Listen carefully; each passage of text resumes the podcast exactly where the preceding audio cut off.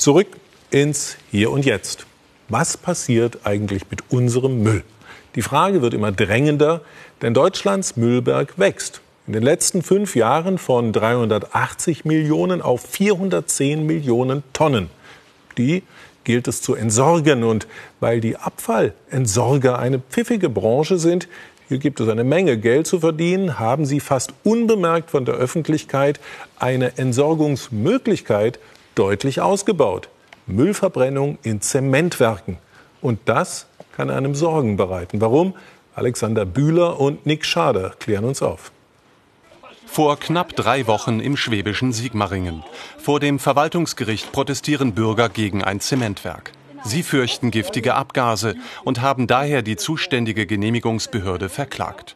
Denn die habe noch nie eine richtige Umweltverträglichkeitsprüfung für das Zementwerk durchgeführt, so der Vorwurf. Das ist unser großes Problem, dass die Behörden eben nicht die gesetzlich vorgegebenen äh, Grenzwerteinhaltungen fordern.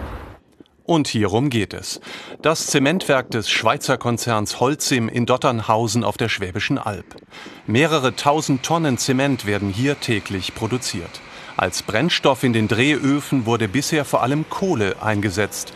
Doch immer häufiger verfeuern die Zementwerke sogenannte Ersatzbrennstoffe, hergestellt aus Müll. Im Frühjahr treffen wir zum ersten Mal Anwohner, die gegen diese Abfallverbrennung kämpfen. Denn dabei entstehen Schwermetalle und große Mengen anderer Schadstoffe. Die Anwohner haben einen Verdacht. Heute geht oben was raus, morgen geht oben was raus und irgendwann häuft sich so ein Boden an. Das kann nicht gesund sein. Jetzt haben sie Abfälle und jetzt verbrennen sie bis zu 100 Prozent unterschiedlichste giftige Abfälle, die natürlich die Luft ganz anders belasten, wie das nun äh, bei der Kohle beispielsweise der Fall ist. Der Betreiber des Zementwerks hat die Genehmigung bekommen, bis zu 100 Prozent Abfälle zu verfeuern. Und die Verbrennung ist lukrativ. Die Müllentsorger liefern und die Zementwerke bekommen für den Ersatzbrennstoff Geld. Und Dotternhausen ist kein Einzelfall. Das zeigt eine Umfrage, die Report Mainz unter den zuständigen Behörden gemacht hat. Die Abfallverbrennung wurde massiv ausgeweitet.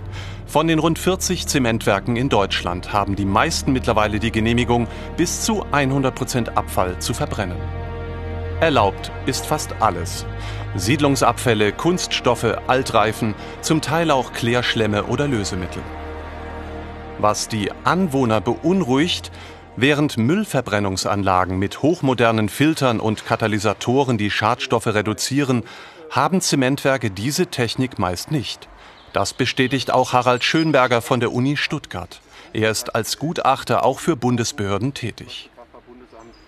Das Normale, auch weltweit und auch noch in Deutschland, ist, dass zur Abgasreinigung nur ein Staubfilter da ist. Während jetzt bei der Müllverbrennung sehr aufwendige Staubfilter und Wäscher und weitere Stufen da sind, um alle Schadstoffe aus dem Abgas rauszufiltern. Dabei gilt auch für Zementwerke das Bundesemissionsschutzgesetz. Hier ist klar geregelt, wie viele Schadstoffe eine Fabrik ausstoßen darf. Doch diese Grenzwerte hält kein Zementwerk ein. Wie kann das sein? Das Zauberwort heißt Ausnahmegenehmigung. Fast alle Zementwerke in Deutschland dürfen nämlich mehr Schadstoffe ausstoßen, als es das Bundesgesetz eigentlich vorsieht, genehmigt von den Behörden vor Ort. Beispiel Schwefelgase. Statt 50 Milligramm pro Kubikmeter dürfen Zementwerke bis zum achtfachen ausstoßen. Beim giftigen Kohlenmonoxid sogar bis zum 60-fachen. Und es gibt viele weitere Ausnahmen. In Hannover ist das Gewerbeaufsichtsamt für das Zementwerk zuständig.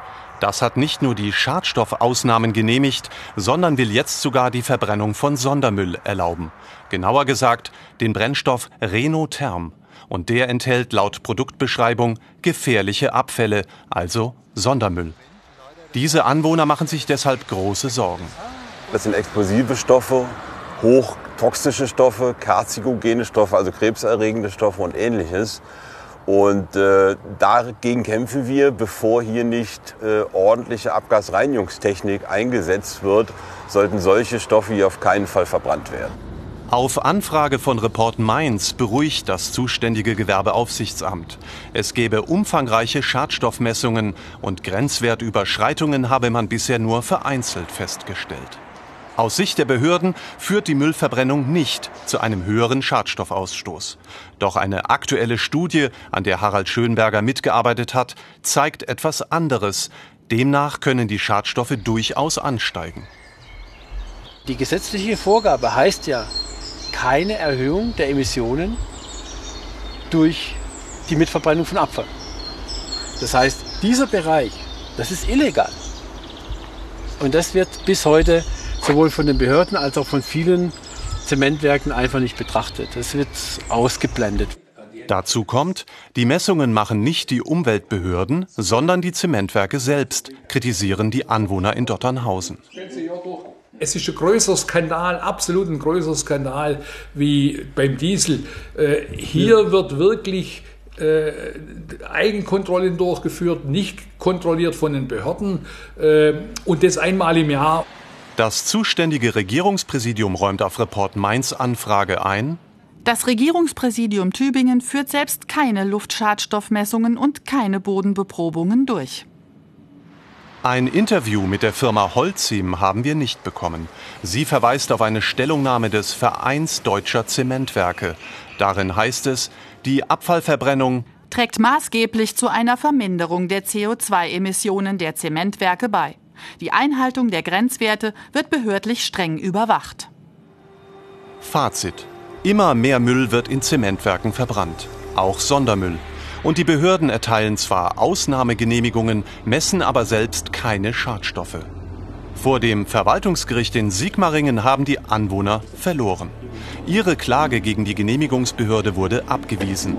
Die Begründung liegt noch nicht vor. Wenn Gesetze die Anwohner nicht ausreichend schützen, muss der Gesetzgeber handeln, fordert die grüne Bundestagsabgeordnete Bettina Hoffmann. Aus meiner Sicht muss die Politik da einen ganz klaren Rahmen setzen und auf Ausnahmen verzichten.